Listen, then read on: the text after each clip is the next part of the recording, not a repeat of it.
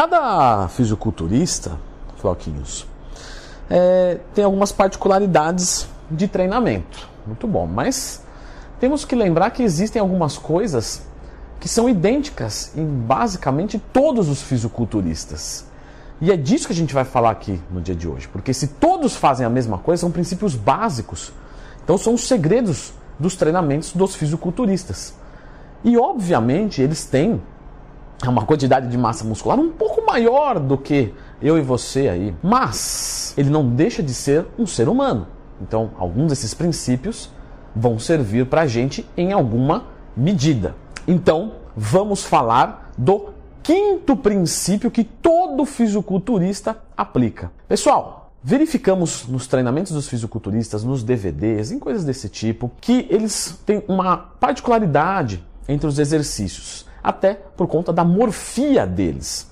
Então, alguns vão preferir os inclinados ao invés dos declinados para peitoral. Porque justamente a parte superior daquele indivíduo pode ser fraco, então ele vai dar prioridade para os inclinados ao invés dos declinados. Mas algo que não há é, divergência é que todos os fisiculturistas colocam peso livre e máquina nos seus treinamentos. Claro, alguns colocam mais máquinas do que pesos livres, outros colocam mais peso livre do que máquina. Porém, ambos utilizam dos dois. Então, já clica no gostei e se inscreva no canal, pois essa é a quinta coincidência de todos os treinos dos fisiculturistas. Claro, pessoal, o que é melhor, máquina ou peso livre? Depende. Ambos têm o seu papel.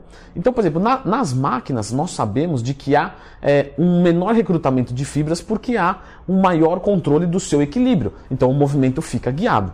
Pelo movimento ficar guiado, nós temos uma segurança maior, o que nos permite ir até a falha com muito mais intensidade, sem risco é, exageradamente de lesão. Então, os fisiculturistas utilizam das duas maneiras. Como eu disse, alguns utilizam mais máquinas, como por exemplo o Phil Heath ou até mesmo o Jay Cutler. Outros gostam mais de peso livre, a galera mais old school, então Larry Scott, Franco Columbo, mas todos os fisiculturistas utilizam dos dois no seu treinamento. E, inclusive tem um vídeo já desse explicando é, aqui no YouTube. Sempre que você tiver uma dúvida, procura Leandro Twin mais tema. Leandro Twin peso livre. Aí você já vai entender qual que é a diferença para a máquina. Número 4. E incrivelmente, muita gente não coloca no treinamento, que são técnicas avançadas de treino. Então, quando a gente treina, é show de bola, extraímos uma excelente intensidade.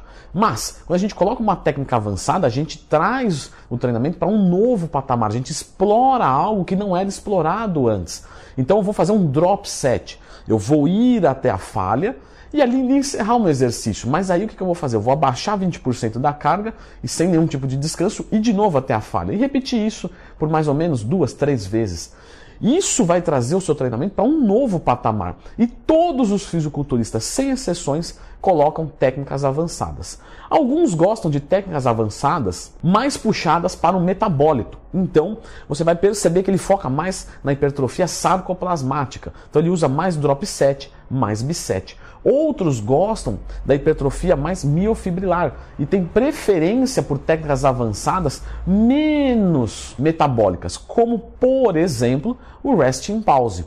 De qualquer forma, é, a técnica avançada sempre está presente no treinamento dos fisiculturistas. Então, mesmo que a gente seja um intermediário, a gente pode sim utilizar técnicas avançadas de treinamento. Até alguns iniciantes, não aquele que está começando agorinha, agorinha, agorinha, mas aquele ali que já está no terceiro mês, ele já pode sim colocar alguma técnica, porque justamente isso pode ser usado para explorar um pouco mais do limite dele.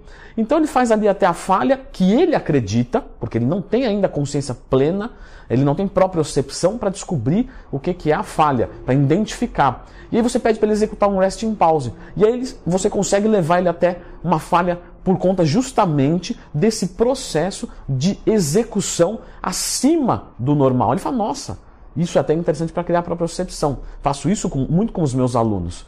Ele fala, nossa, se eu fiz oito e no resting pause eu fiz oito de novo, então tá leve, porque eu não ia conseguir descansar cinco segundos e repetir. Pô, na próxima eu vou subir. Então, até para um iniciante é legal. Coincidência ou conduta número 3. Todos eles treinam com altas repetições e baixas repetições, seja no mesmo treinamento ou na sua periodização de treino. O que isso quer dizer?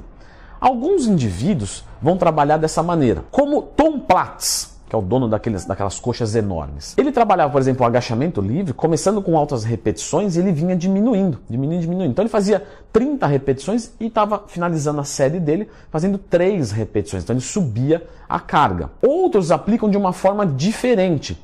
Então eles fazem, por exemplo, o agachamento livre 4 de 12, Aí eles vão para uma cadeira extensora, eles jogam a repetição para 20 e 25.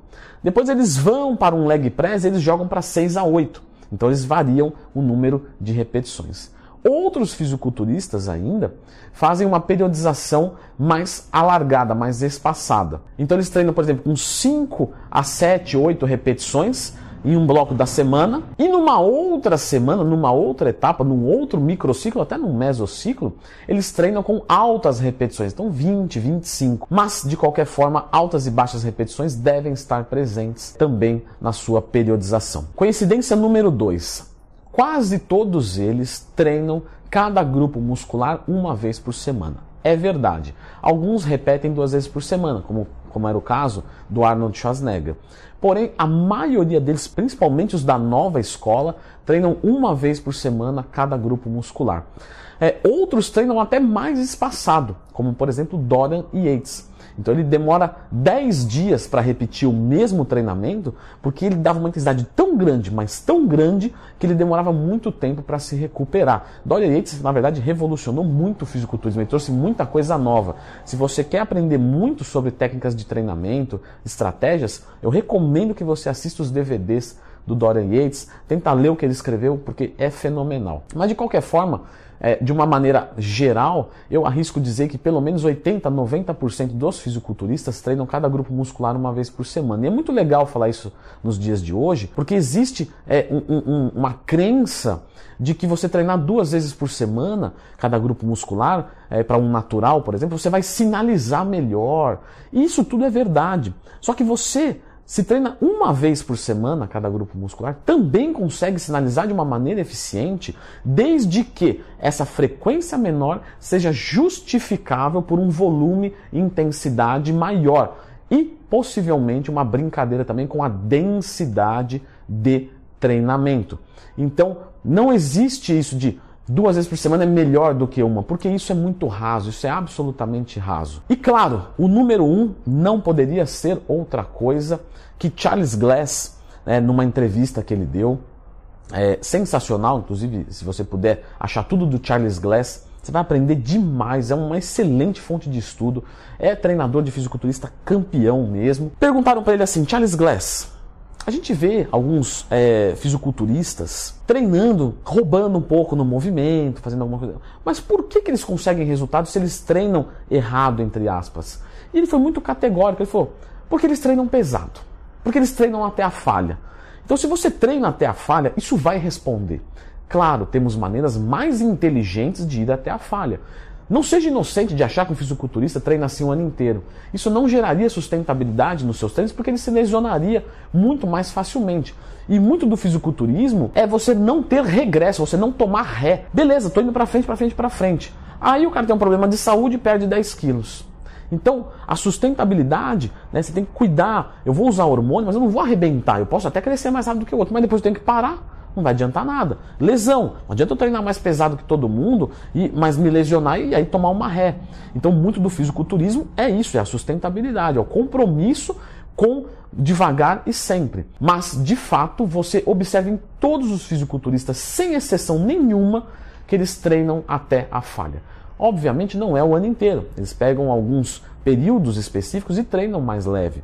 Mas no geral, 90% do tempo ou mais, eles estão treinando sempre até a falha. Cada um do seu jeito. Então você observa movimentos do Brent Warren, ele faz movimentos explosivos, ele rouba, mas ele rouba consciente, com a cintura escapular apoiada para fazer um desenvolvimento. Você observa o Ronnie Coleman, que faz um meio supino consciente para focar mais o peitoral e menos o tríceps, entre diversas outras técnicas. Você observa também movimentos completos, como a remada cross do Arnold Schwarzenegger, que ele aproveitava para trabalhar bastante a lombar, ele jogava lá na frente, vinha e puxava atrás. Mas todos eles treinam até a falha. E comprovadamente é fato de que a principal variável é treinar até a falha.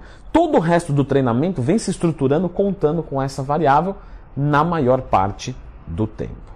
Sabe outra coisa também que nos fisiculturistas a gente percebe muito? Cintura escapular, que é essa parte aqui dos ombros, na linha dos ombros, é sempre maior do que a linha de cintura.